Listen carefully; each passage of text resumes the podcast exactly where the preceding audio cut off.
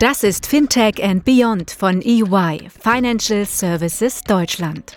Der Podcast für alle, die am Fintech-Startup-Ökosystem und der Digitalisierung der Finanzdienstleistungsbranche in Deutschland und Europa interessiert sind. Hallo und herzlich willkommen zu unserer weiteren Folge Fintech und Beyond. Mein Name ist Olga Lingner und gemeinsam mit meinem Kollegen Thomas Schmerling und unseren Gästen freuen wir uns, euch heute zu begrüßen. Heute geht es um unsere Psyche, um mentale Gesundheit. Ein Thema, welches aus meiner Sicht uns alle irgendwie betrifft und wenn nicht betrifft, dann zumindest irgendwie berührt.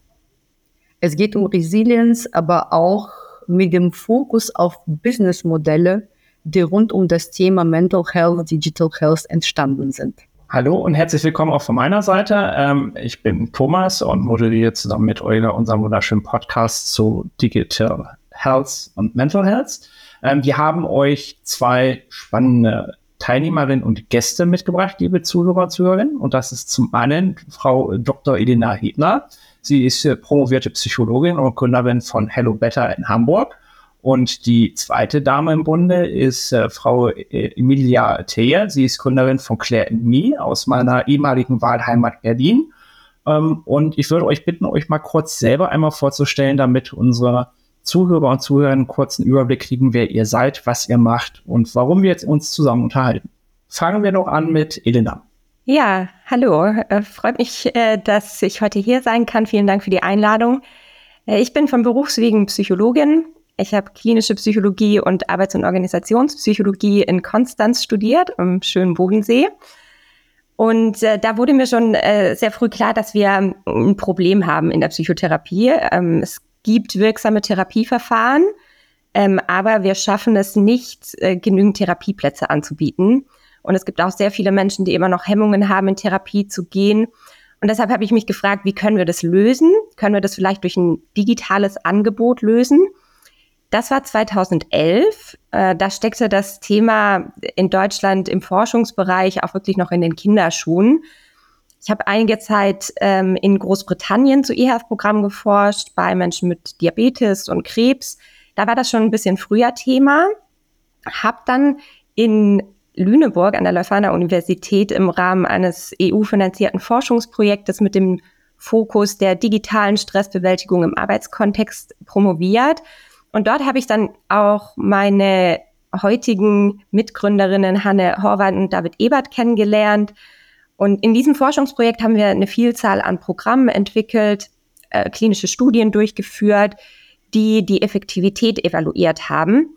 Und diese Ergebnisse haben uns dann so überzeugt, äh, dass wir dieses Potenzial nicht ungenutzt lassen wollten und äh, uns aus der Universität heraus ausgegründet haben. Das war 2015 und ja, die Geburtsstunde des heutigen Hello Betters, das Unternehmen, mit dem ich seither auch unterwegs bin. Vielen lieben Dank. Äh, Emilia, magst du mal weitermachen? Ja, gerne. Also auch erstmal danke, dass wir hier sein dürfen oder dass ich hier sein darf.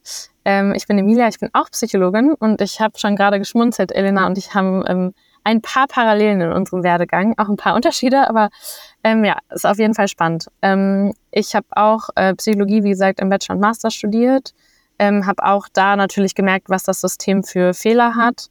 Bin dann nochmal, habe eine Abzeigung genommen und habe ähm, strategisch äh, bei Jungformat Marken und Produkte aufgebaut und viel mit Startups eben gearbeitet und habe mich aber schon gefragt, wie können wir Technologie eigentlich dafür nutzen, ähm, diese ja, Mental Health Crisis, würde ich es nennen, ähm, irgendwie zu supporten.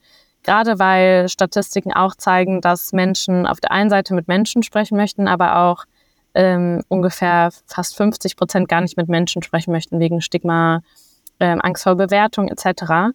Und ähm, das war eigentlich so die Geburtsstunde von Claire oder von Claire and Me. Ähm, ich bin vor zwei Jahren nach Berlin dafür gezogen und Claire and Me, also mit Claire and Me bauen wir Claire und Claire ist ein Voicebot, der quasi wie ein Mental Health Coach agiert, den man ähm, über WhatsApp, ähm, mit, mit dem man über WhatsApp schreiben kann oder mit dem man ähm, übers Telefon sprechen kann bis zu 30 Minuten und so versuchen wir eben, ja, ähm, ich würde sagen, die, den menschlichen Support äh, da über, über, äh, zu überbrücken.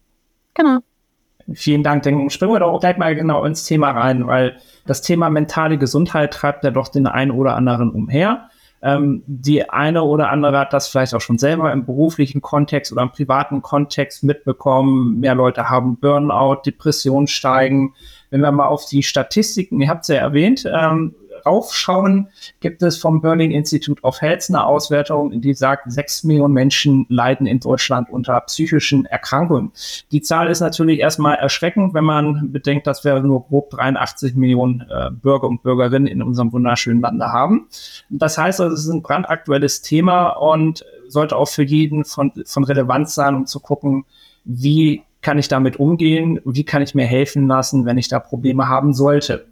Wenn wir jetzt mal so aus der Versicherungsperspektive draufschauen, gerade auch in der Berufsunfähigkeitsversicherung, ähm, da haben in der Vergangenheit ja oftmals eher, ich nenne es körperliche Gebrechen, ähm, die Liste angeführt. Das wandelt sich ja so ein bisschen. Wenn man jetzt äh, in 2020 auf die aktuellen Zahlen draufkommt, sind 29 Prozent der Leistungsfälle tatsächlich äh, psychische Störungen, natürlich auch angeführt von Burnout und, und ähm, ja, stressbedingten äh, Depressionen und ähnliches. Ähm, da wollen wir eigentlich mal so ein bisschen drauf reingehen und fragen, welche geschäftlichen Entwicklungen gibt es hier eigentlich und wie reagiert ihr mit euren Geschäftsmodellen drauf und wie könnt ihr da vielleicht auch unseren Zuhörern und Zuhörerinnen mithelfen? Emilia, magst du vielleicht den Anfang machen? Ja, gerne. Also gesellschaftliche Entwicklung, einige gibt es auf jeden Fall. Ähm, ich, kann mir, ich kann ja mal von uns aussprechen, ähm, wir versuchen ganz vorne anzusetzen. Das heißt, ähm, das System hinten dabei zu entlasten, dass wir eben subklinisch starten und sagen, sobald eine Person ähm, ein Thema hat, was zu groß für sie selbst ist und noch nicht groß genug für Therapie oder ähm, sie möchten auch nicht zur Therapie gehen, dann können sie schon anfangen, mit Claire zu sprechen. Der Grund dafür ist einfach, dass es, ähm, und das wird Elena wahrscheinlich bestätigen, dass es hinten raus immer schwieriger wird mit langen Wartezeiten, ähm, mit einem riesen Therapeutenproblem. Und wir halt eben sagen, wir, also präventiv ist, würde ich sagen, zu weit gegangen, da es schon Symptome gibt, die bestehen, aber wir versuchen daher eben ganz vorne anzusetzen. Das sind dann so Themen wie ähm, äh, Worries, ähm, Anxiety, ähm, Einsamkeit ist ein ganz, ganz großes Thema. Ähm, genau.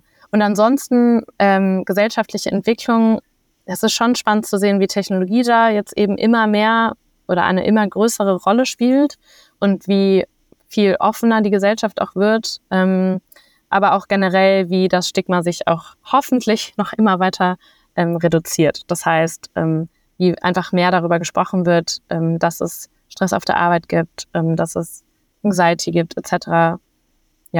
Ich kann gerne noch mehr drauf eingehen, aber vielleicht ähm, erstmal Elena. Ja, ich fand das äh, sehr spannend, Emilia, was du gesagt hast, auch, dass man frühzeitig eben an den Problemen auch ansetzt.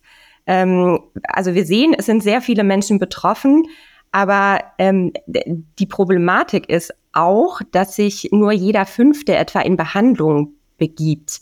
Das heißt, ähm, es gibt sehr viele Menschen, die auch unbehandelt bleiben und da stellt sich natürlich auch die Frage, warum. So, ne, wenn ich mich erstmal entschieden habe, Behandlung in Anspruch zu nehmen, dann muss ich so im Schnitt nochmal vier bis sechs Monate auf einen Therapieplatz warten.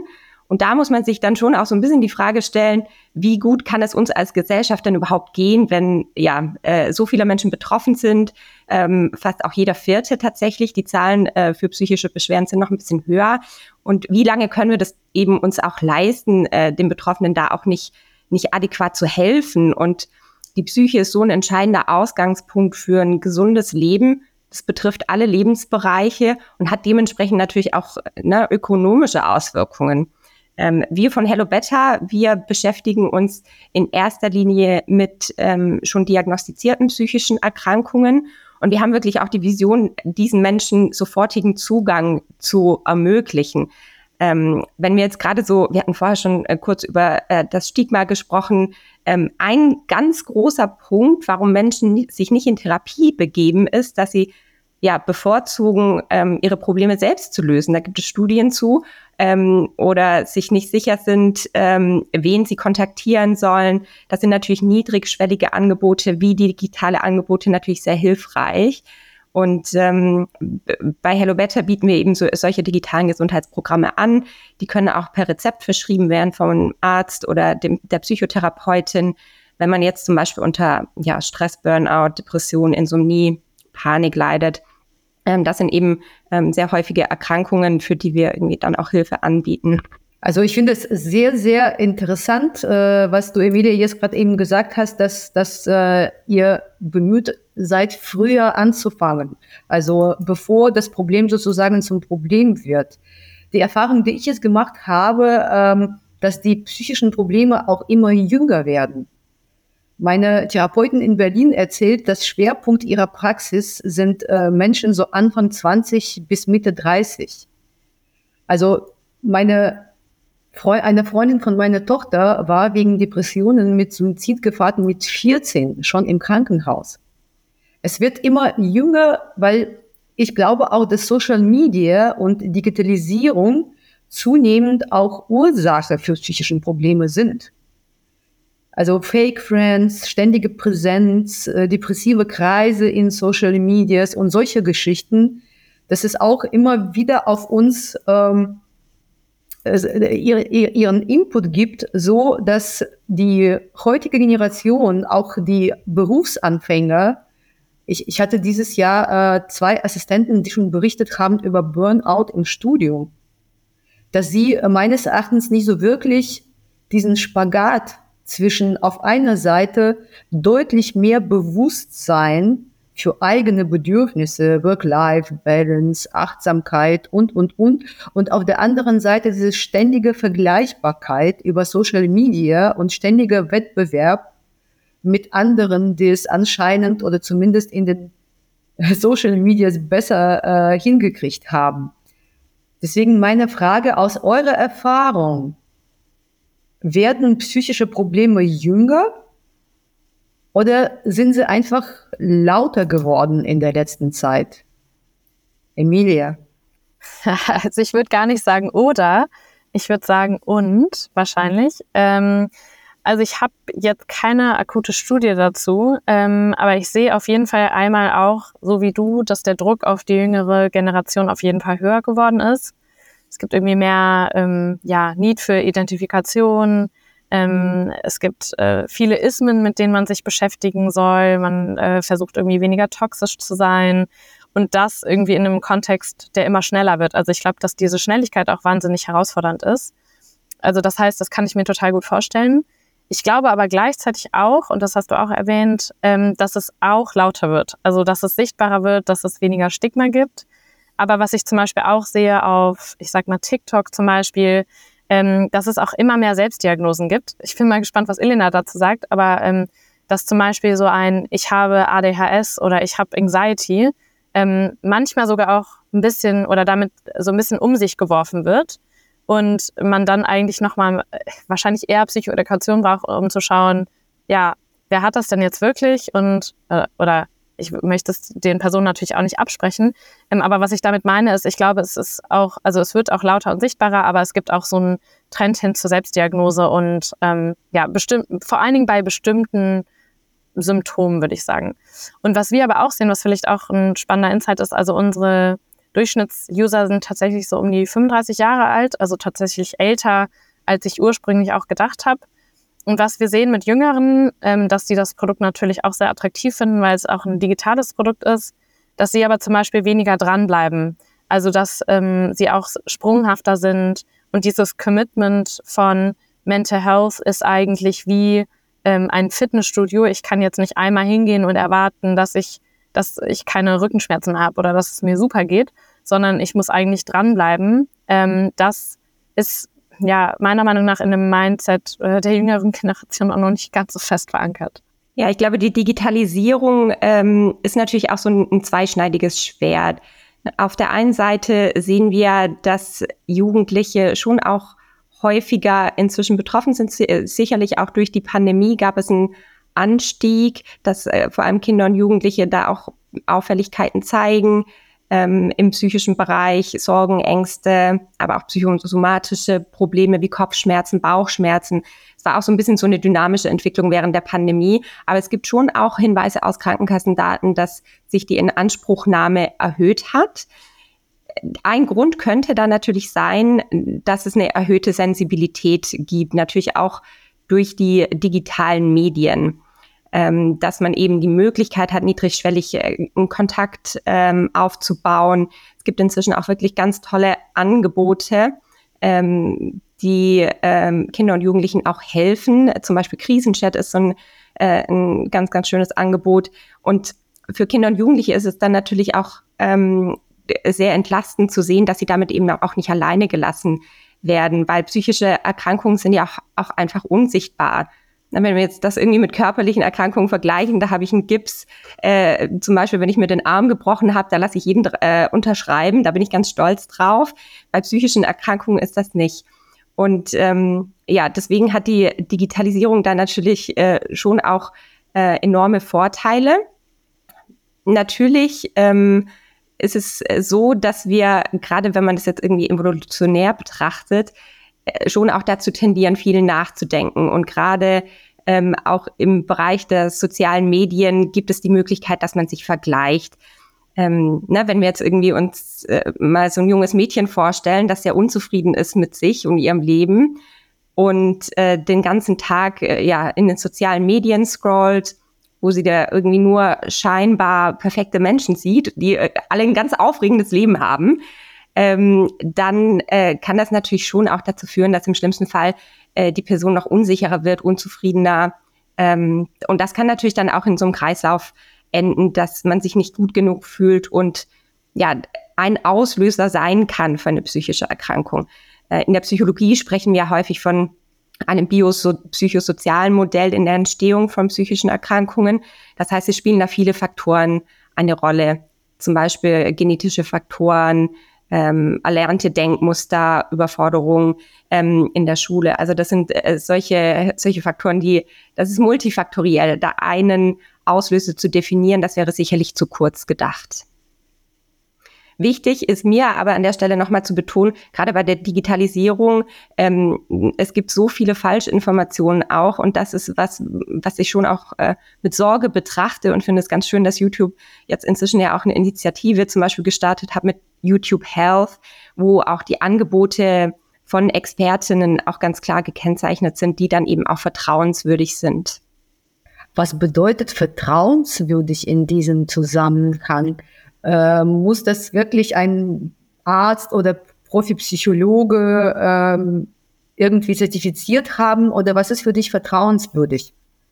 Ja, richtig. Also gerade jetzt bei, bei der genannten Initiative ähm, ist es notwendig, dass man eben ein entsprechendes Zertifikat einweist, ähm, einreicht, eine Approbationsurkunde zum Beispiel als Ärztin oder Psychotherapeutin um gekennzeichnet zu sein, dass ich verlässliche Informationen äh, bereitstelle. Sehr interessant. Danke. Vielen, vielen Dank. Bedeutet es, dass aus eurer Sicht die Digitalisierung mehr ein Teil der Lösung ist als ein Teil des Problems? Oder ist es auch polarisierend? Ich glaube, also aus meiner Sicht natürlich ist die Digitalisierung eine wahnsinnig große Chance, ähm, bewährte Therapieverfahren auch flächendeckend in die Versorgung zu bekommen. Na, wenn wir jetzt ähm, uns zum Beispiel die kognitive Verhaltenstherapie ähm, ein sehr wirksames Verfahren äh, zur Behandlung psychischer Erkrankungen anschauen. Wenn das ein Medikament wäre, das wäre der absolute Verkaufsschlager, so wirksam ist die.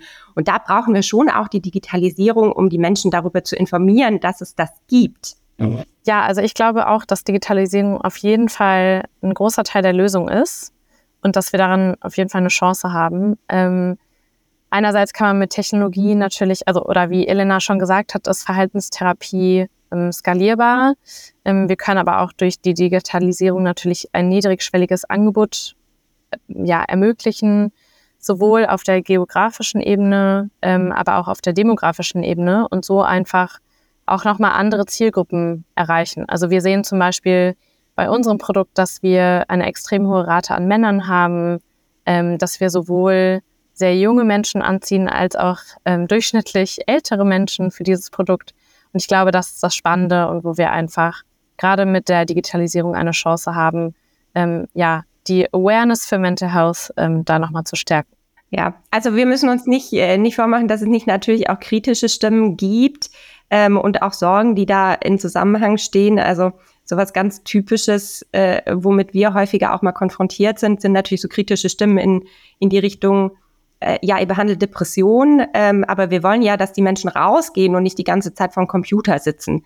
So denen man erstmal dann erklären muss, äh, dass die Übungen, die da gelernt werden, äh, natürlich auch äh, dazu hinführen, wieder am Alltag teilzunehmen. So, von daher, ähm, ja, ist es auch, äh, ist das was, was man immer wieder hört. Und ich glaube, da ist auch, macht natürlich auch die Dosis ähm, äh, den Unterschied. So, oder auch gerade wenn wir äh, die verschiedenen Berufsgruppen anschauen, es wird auch häufig die Digitalisierung als Gefahr für verschiedene Berufsgruppen betrachtet, ob das jetzt ähm, ja, Psychotherapeutinnen oder Ärztinnen sind, die dann fragen, ja, werden wir denn ersetzt durch die Digitalisierung? Ähm, da würde ich immer sagen, natürlich ganz klar nein. Ähm, aber sehr wohl werden solche äh, ersetzt, die sich die Digitalisierung nicht zunutze machen. Ihr habt aber beide digitale Geschäftsmodelle. Und äh, was mich interessieren würde, wie sind die Geschäftsmodelle bei euren Investoren angekommen? Was waren die entscheidenden Argumente, um die Investoren zu überzeugen? Und was waren die größten Herausforderungen? Emilia, magst du anfangen?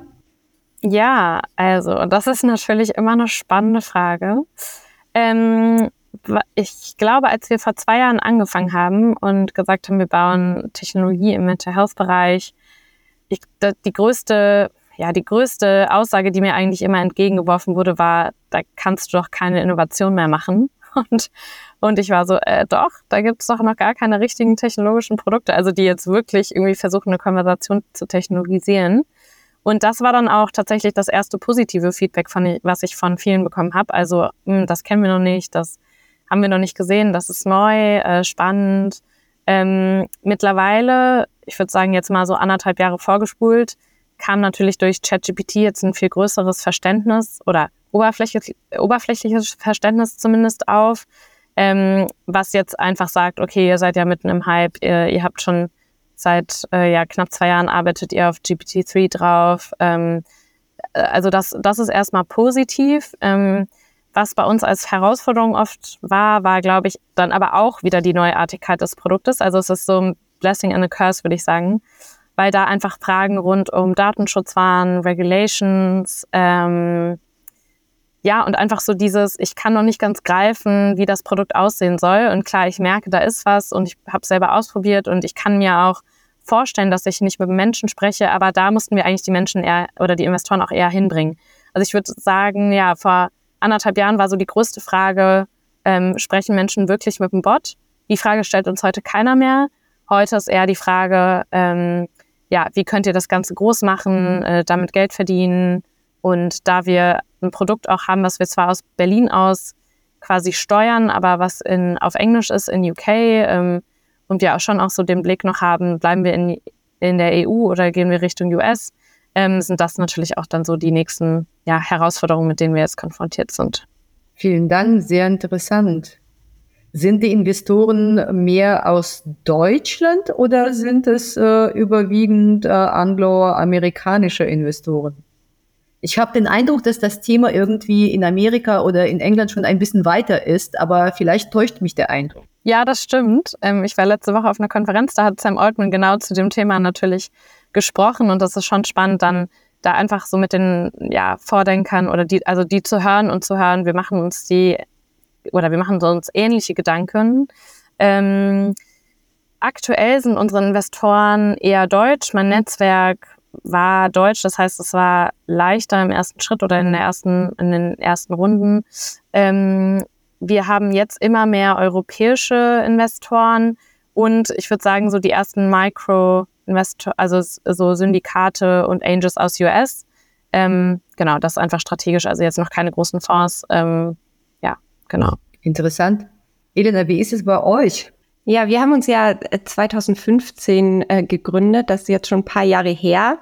Wir haben die ersten vier Jahre wirklich darauf fokussiert, das Unternehmen erstmal zu bootstrappen. Es war, wir haben keine externe Finanzierung aufgenommen zu dem Zeitpunkt, weil der Markt aus unserer Sicht damals einfach noch nicht so weit war. Dann ähm, gab es eine relativ große regulatorische Änderung in unserem Bereich, und zwar das digitale Versorgungsgesetz, das 2019 eingeführt wurde, ähm, das es eben ermöglicht, digitale Gesundheitsanwendungen in die Erstattung zu bringen. Das heißt, alle gesetzlichen Krankenkassen in Deutschland übernehmen die Kosten für diese, man nennt es DIGAs, digitale Gesundheitsanwendungen. Äh, und das war natürlich so ein bisschen der Game Changer für uns, wo dann klar war, jetzt ist der richtige Zeitpunkt, ähm, auch externe Finanzierung aufzunehmen. Wir sind auch gestartet mit einem deutschen Family Office ähm, in der Seed-Runde und haben jetzt inzwischen ähm, ja in der Series A eben auch europäische VCs ähm, und inzwischen jetzt eben auch einen globalen VC. Und ja, ich glaube so, also die, du hattest vorher die Frage gestellt, was waren so die entscheidenden Argumente und äh, da gibt es, glaube ich, nicht, nicht einen Punkt, der, wo man sagen kann, daran lag es, ich denke, das ist so eine Kombination an, äh, aus Faktoren. Natürlich zum einen das Gründerteam. Äh, es muss natürlich auch äh, stimmen. Es müssen Leute dabei sein, die, die entsprechend auch qualifiziert sind. Für uns ganz zentral war sicherlich auch die äh, große Evidenzlage. Also das war hat uns natürlich auch ermöglicht, eben äh, in die Erstattung zu kommen. Man muss gewisse Studien nachweisen. Ähm, und das war was, was eine große Rolle gespielt hat, auch dass wir zeigen konnten, es gibt hier einen ganz klaren Nutzen für die Patientinnen. Und wir ähm, haben äh, die entsprechenden Zertifizierungen. Das heißt, ähm, dann einfach auch so diese regulatorischen Hürden zu nehmen. Das ist schon äh, etwas, was uns vor große Herausforderungen auch gestellt hat. Ähm, und ja, aber das waren, waren so die Punkte, wo man sehen kann, ähm, das äh, wurde uns zurückgemeldet von den Investoren, dass das schon auch die entscheidenden Faktoren waren. Aber gerade so Deutschland, Ausland, also wir, wir sehen schon auch, dass die deutschen Investoren so vergleichsweise so ein bisschen zurückhaltend sind und auch so drei Viertel der Investitionen in HelloBetter sind auch durch ausländische Investoren. Ähm, genau. Aber wenn man sich jetzt, ich sag mal so, wenn man sich den Markt insgesamt anschaut, dann sieht man schon, dass eHealth einfach eine, eine riesige Chance ist. Also die, äh, die VC-Gelder, die in eHealth-Startups geflossen sind, ähm, äh, insbesondere in 2021, äh, die sind enorm. Also es waren 900 Millionen in der Dachregion in 2021, so viel wie zwischen ähm, ja, 2010 und 2020. Also das sieht man schon, ähm, dass, äh, dass einfach ein sehr großes Interesse ist und der Gesundheitsmarkt ist da auch so ein bisschen ähm, geschützt vor den aktuellen Entwicklungen. Dann würde ich da nochmal vielleicht gerne nachhaken. Du hast ja gerade gesagt, es gibt auch eine ähm, Änderung in der Gesetzeslage. Wie, wie kommen denn eure Lösungen bei Krankenversicherungen oder, oder klassischen PKV an? Ähm, nehmen die sowas an? Bauen die das in ihr Service-Offering mit rein oder müsst ihr da die Werbetrommel rühren, um an eure Kunden zu kommen? Magst du da vielleicht nochmal drauf eingehen, Elena? Ja, sehr gerne. Ja, also für die Krankenkassen ist es natürlich, die haben ja auch ein Interesse daran, äh, dass die Menschen äh, gesund äh, bleiben oder wieder werden. Das heißt, äh, wir haben schon relativ früh, also 2011 schon den ersten Kontakt so mit den äh, Krankenkassen gehabt. Da haben wir damals noch die Studienrekrutierung äh, ähm, darüber absolviert. Die sehen natürlich auch das Potenzial, ne, Kosteneinsparungen ähm, und haben da natürlich auch ein Interesse daran. Jetzt ist es so ein bisschen ähm, so vom Prozess her durch das digitale Versorgungsgesetz, dass wenn ich jetzt zum Beispiel Burnout habe, dann ist die erste Anlaufstelle zum Beispiel der Arzt, die Ärztin, ähm, und die kann mir jetzt eben ein Rezept ausstellen für so eine digitale Gesundheitsanwendung. Und dieses Rezept reichen die PatientInnen bei den Krankenkassen wiederum ein und erhalten einen Zugangscode für äh, die digitale Anwendung. Aber dann müsst ihr eigentlich die Ärzte von euch überzeugen. Ja, ein guter Punkt. Also es sind, es sind, es ist nicht so ein klarer Partner, sondern es sind, es sind mehrere. Also es sind zum einen die Patientinnen, die müssen erstmal wissen, es gibt dieses Angebot und ich kann mir das erstatten lassen von der Krankenkasse. Ähm, es sind aber auch natürlich Ärztinnen, es sind Psychotherapeutinnen, die von dem Angebot erfahren müssen. Das heißt, wir ähm, unsere Strategien äh, sind da multimodal.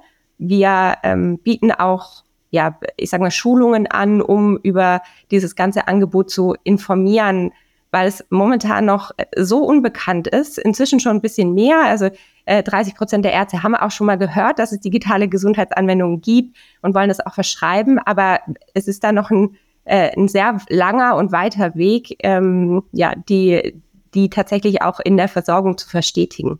Da vielleicht noch mal kritisch nachgefragt, ähm, ist das aus eurer Sicht zielführend? Weil wenn ich jetzt erst ein Rezept brauche, dann heißt das ja de facto, das Kind ist schon so halb in den Brunnen gefallen.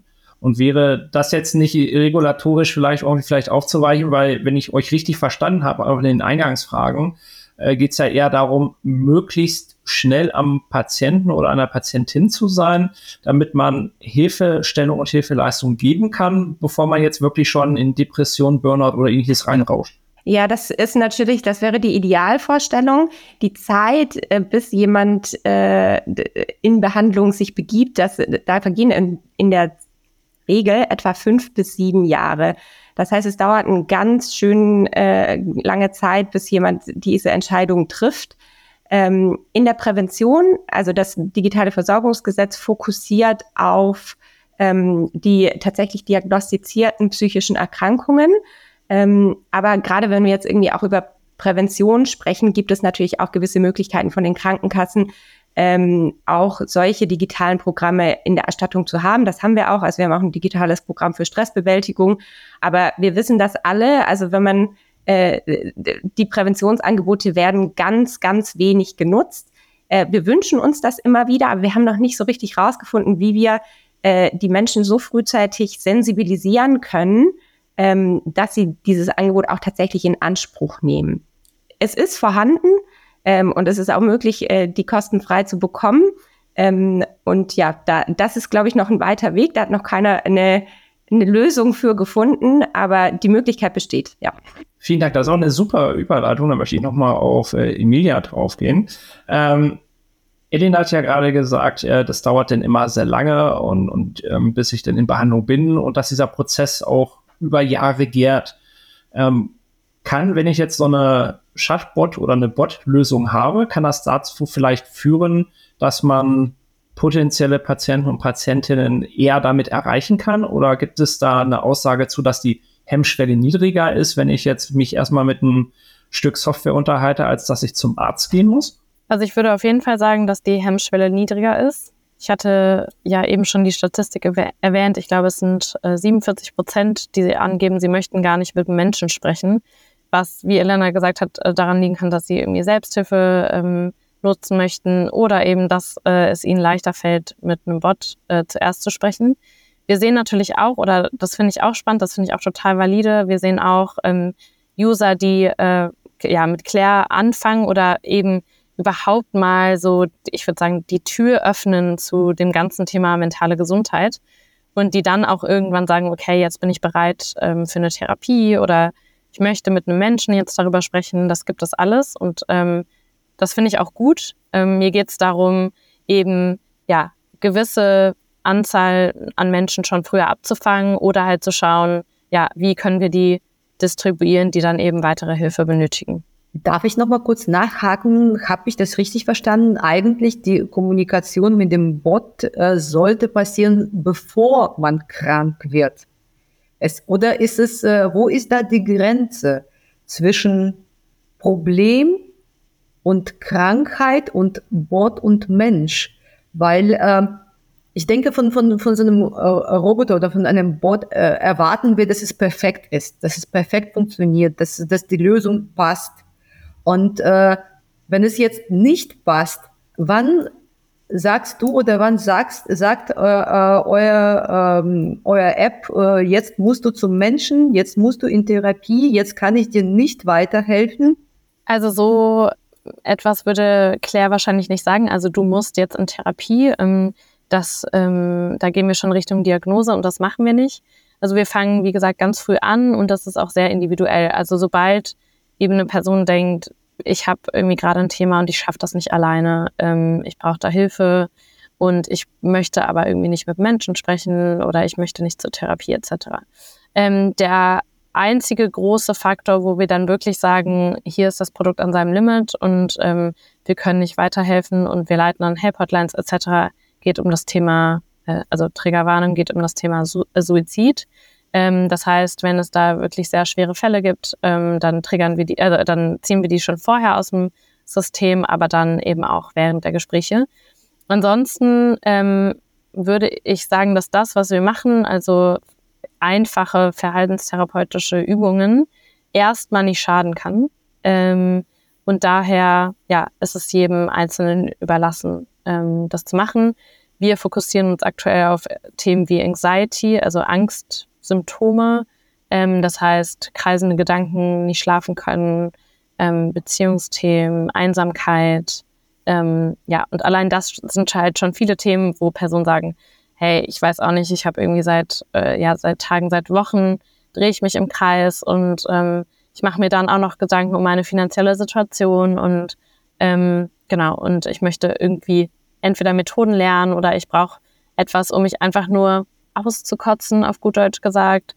Ähm, ja, das, das gibt es bei uns alles. Und das kann man dann eben erstmal ganz gut mit dem Bot machen. Und wie gesagt, das, ich glaube, es ist einfach so die absolut niedrigste Einstiegsschwelle.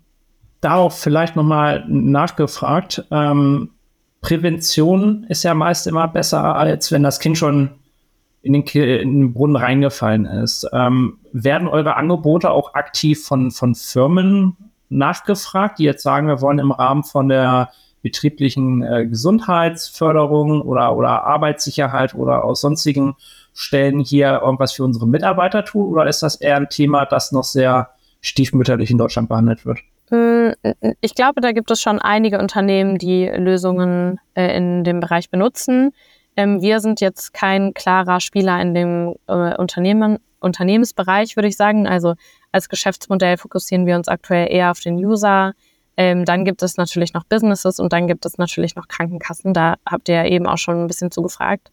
Ähm, meiner Meinung nach ist, oder ich glaube, Krankenkassen sind ein langfristiges Unterfangen. Das hat Elene ja auch so ein bisschen bestätigt.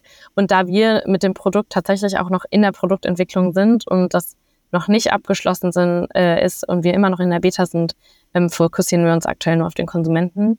In Zukunft kann ich mir das gut vorstellen. Ähm, da geht es dann tatsächlich darum, wie können wir, ja, also wie können wir an, ein Angebot einfach ähm, größerflächig anbieten und da kommen natürlich dann auch Unternehmen mit rein, ja, wie gesagt, ich glaube, es gibt schon echt viele Unternehmen, deren, also wo das Bewusstsein schon deutlich gestiegen ist, aber natürlich gibt es immer noch Aufklärungsbedarf.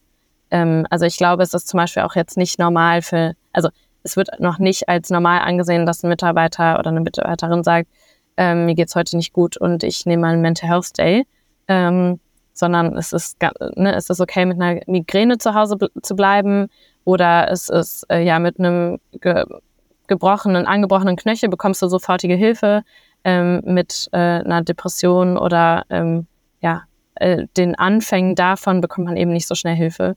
Und äh, da ist eigentlich, da fängt eigentlich das Problem im System an. Und da hilft es von allen Seiten, mit allen Mitteln und mit allen möglichen Unternehmen ähm, gegen anzugehen.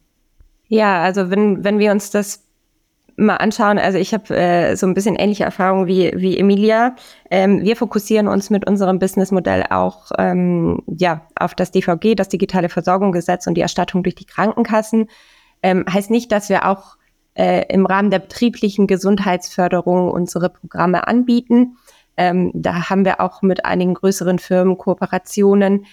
Die Erfahrung zeigt so ein bisschen, dass die Inanspruchnahme nicht ganz so hoch ist tatsächlich. Ähm, und es eine stark, ein starkes Involvement auch äh, seitens der Unternehmen geben muss, um das dann auch erfolgreich zu machen, dass die Implementierung auch funktioniert. Ähm, Gerade gra im Arbeitskontext ähm, ist es natürlich so ein bisschen schwierig. Also ich glaube, so bei den äh, Gesundheitstagen im Unternehmen werden die Yogakurse immer sehr stark nachgefragt, aber äh, tatsächlich irgendwie so Stressbewältigung, Burnout, ähm, da stehen dann schon auch häufig irgendwie Sorgen äh, im Vordergrund. Äh, bekommt jetzt mein Arbeitgeber irgendwie eine Information, dass ich das nutze? Hat das negative Konsequenzen für mich? Das sind alles so Sorgen, die natürlich auch verhindern, dass äh, jemand über den Arbeitgeber so ein Angebot in Anspruch äh, nimmt. Ob das jetzt gerechtfertigt ist oder nicht, natürlich bekommen die Arbeitgeber von uns keine Informationen darüber, ähm, wer das nutzt, aber das ist schon was, was wir eher häufiger beobachten, ähm, wo wir sagen, äh, möglicherweise ist das nicht die, die erste Strategie, um solche Angebote dann eben auch in die Versorgung zu bekommen. Ja, das hat mich jetzt äh, nämlich auch interessiert, weil das äh, deckt sich so ein bisschen auch mit meinen persönlichen Erfahrungen. Ähm, beim alten Arbeitgeber hatten wir tatsächlich auch eine ganze Palette an Gesundheitsservices und da gab es tatsächlich auch Beratungsstunden, wenn man Probleme hat oder Stresssituationen oder ähnliches. Und auch da war jetzt die subjektive Wahrnehmung zumindest, dass das selbst die diesen Anspruch hätten nehmen wollen oder müssen, das nicht getan haben, gerade aus der Angst raus zu sagen, ich weiß ja nicht, ob mein Arbeitgeber da informiert wird oder welche Daten wohin kommen.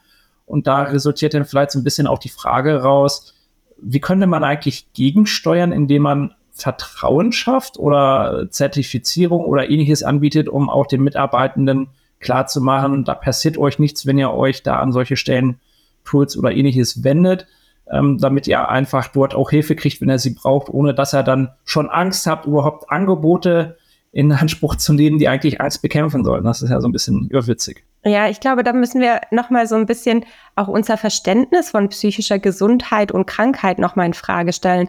Also äh, natürlich, wir haben, hatten vorher gesprochen, so Diagnosen und Prävention, aber im Grunde genommen ist die psychische Gesundheit ja auch ein Kontinuum. Ähm, die Diagnosen, das ist natürlich dann auch, äh, ich sag mal, so eine, eine, eine Möglichkeit, es zu benennen. Aber im, eigentlich sollten wir alle etwas für unsere psychische Gesundheit machen und da sicherstellen, dass es uns gut geht, so wie wir das auch für die körperliche Gesundheit machen. Wir äh, äh, wissen alle, es ist wichtig, äh, sich gesund zu ernähren, regelmäßig Sport zu treiben. Und das gilt natürlich auch für die psychische Gesundheit. Das heißt, wir müssen so ein bisschen wegkommen von dieser Stigmatisierung. Und natürlich ist es dann nicht hilfreich, wenn jetzt irgendwie äh, das Büro der Beratungsstelle für psychische Probleme neben dem Büro des Chefs ist und dann jeder sieht, wenn ich da rein und raus gehe. Das ist jetzt wahrscheinlich nicht die Strategie, aber es muss schon auch von, ähm, ja, von der höchsten Unternehmensebene ähm, dann eben auch äh, der Rückhalt da sein und auch klar sein, ähm, ich stehe dahinter, es ist, es ist wichtig und es ist auch ähm, äh, eher super, wenn du auch äh, dich darum kümmerst und in Therapie gehst. Also ich glaube, der, der Rückhalt ähm, der Unternehmensführung und auch ein gutes Vorbild zu sein, ist da ganz zentral. Da vielleicht nochmal eine, eine öffnere Frage zu. Ähm, wo, woher kommt denn das, dass das so in Anführungsstrichen aus der Schmuddelecke kommt? Weil eigentlich sollte das, wie du es ja gerade gesagt hast, äh, im Interesse des Unternehmens sein, zu sagen, ich bin toller Arbeitgeber und ich tue nicht nur was für die körperliche, sondern auch für die geistige Gesundheit, ähm, dass ich halt auch fitte und zufriedene Mitarbeiter habe. Ja, ganz spannend. Äh, ich hatte gerade noch einen, einen Gedanken. Ähm, es geht ja bei Stigmatisierung auch häufig darum, dass man einfach nicht so viel darüber weiß oder es ein falsches Wissen gibt äh, über eine Erkrankung oder ähm, und ja, das, das ist natürlich auch was, mit dem wir mit der Hilfe der Digitalisierung auch begegnen können, durch die vermehrte Aufklärung, fundierte Aufklärung über psychische Erkrankungen, dem dann auch entgegenzuwirken. Das, das wäre, glaube ich, auch nochmal eine spannende Frage tatsächlich, da mal ein bisschen tiefer reinzugehen. Aber ich glaube, das wird auch ein bisschen den Rahmen jetzt schon wieder sprengen. Aber das hat auch ein bisschen was damit zu tun, ähm, vom, wie du gesagt hast, vom Verständnis. Ja, weil gerade Corona hat es uns ja gelernt, äh, wenn du jetzt eine laufende Nase hast oder einen Husten, dann ist es eigentlich oder sollte es eigentlich selbstverständlich sein, dass ich sage, ich gehe nicht ins Büro, weil damit kann ich andere infizieren, anstecken und es ist auch nicht produktiv und gesund für mich selber, das zu tun. Ähm, aber bei geistiger Gesundheit scheint diese Awareness eigentlich noch gar nicht so richtig da zu sein, dass das quasi den gleichen Stellenwert haben könnte oder, oder sogar haben muss, vielleicht so formuliert.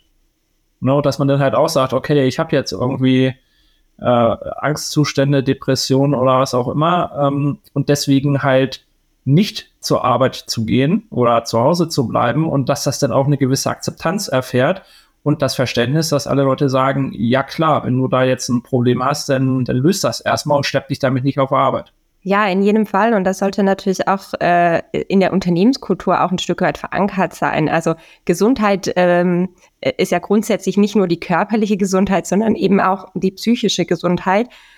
Und ähm, ich glaube, es ist auch ganz wichtig, da das auch so ein Stück weit als Voraussetzung zu sehen, um auch die, die Unternehmensziele zu erreichen. Wenn keine psychische Gesundheit da ist, dann können natürlich auch alle anderen Unternehmensziele nicht erreicht werden, weil ähm, ja die Psyche, die geht einfach einher mit mit äh, Veränderungen von Denken, Fühlen, Wahrnehmung, Gedächtnis, Verhalten. Das hat im Grunde genommen Auswirkungen auf praktisch alle Lebensbereiche, nicht nur auf das persönliche Umfeld, sondern eben auch auf den Arbeitgeber, die Gesellschaft als Ganzes, ähm, und äh, ja, Menschen mit Körper psychischen Erkrankungen sind auch stärker von körperlichen Krankheiten betroffen. Äh, deswegen ist es äh, aus meiner Sicht äh, unabdingbar, äh, dass wir das gesellschaftlich auch anerkennen. Ähm, und ich könnte mir gut vorstellen, dass die Digitalisierung dazu beiträgt, dass wir auf, da, auf dem richtigen Weg sind. Das ist doch eigentlich schon ein sehr schönes Schlusswort, oder? Finde ich auch. Dann vielen lieben Dank, äh, Elena und Emilia, dass ihr hier wart und uns und unseren Zuhörer und Zuhörerinnen Einblicke gegeben hat, was mentale oder geistige Gesundheit ausmacht, ähm, wie ich das Ganze begegnen kann, dass es hier auch Lösungen auf Rezept gibt, damit ich ähm, mich in Stresssituationen, Burnouts oder ähnliches beraten kann oder wie bei Emilia eine wunderschöne Lösung, die wir heute kennengelernt haben, die mich einfach schon ein Stück weit in die Prävention mit reinnimmt und unterstützt, äh, wenn ich wie Wehchens habe, mich mit einem Bot auszutauschen, um meine mentale Gesundheit zu verbessern. Dann würde ich sagen, ähm, vielen lieben Dank äh, auch an dich, Olga, und wir freuen uns auf die nächste Folge mit euch. Genau, vielen Dank auch von meiner Seite. Ich finde ganz interessant, was wir so am Ende jetzt herausgearbeitet haben. Und das wäre vielleicht auch ein Thema für den nächsten Podcast, äh, Mental Health im Themenkomplex ESG. Nachhaltigkeit und Social äh, Engagement äh, von den Firmen. Und vielleicht wäre es wirklich tatsächlich was für die nächste Zeit. Vielen Dank von meiner Seite und tschüss. Danke euch. Vielen Dank.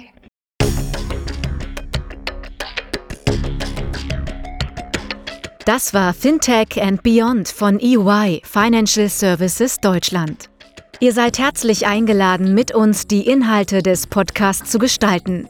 Meldet euch einfach unter der E-Mail-Adresse eyfintechandbeyond.de.ey.com mit Feedback, Vorschlägen oder sonstigen Anregungen.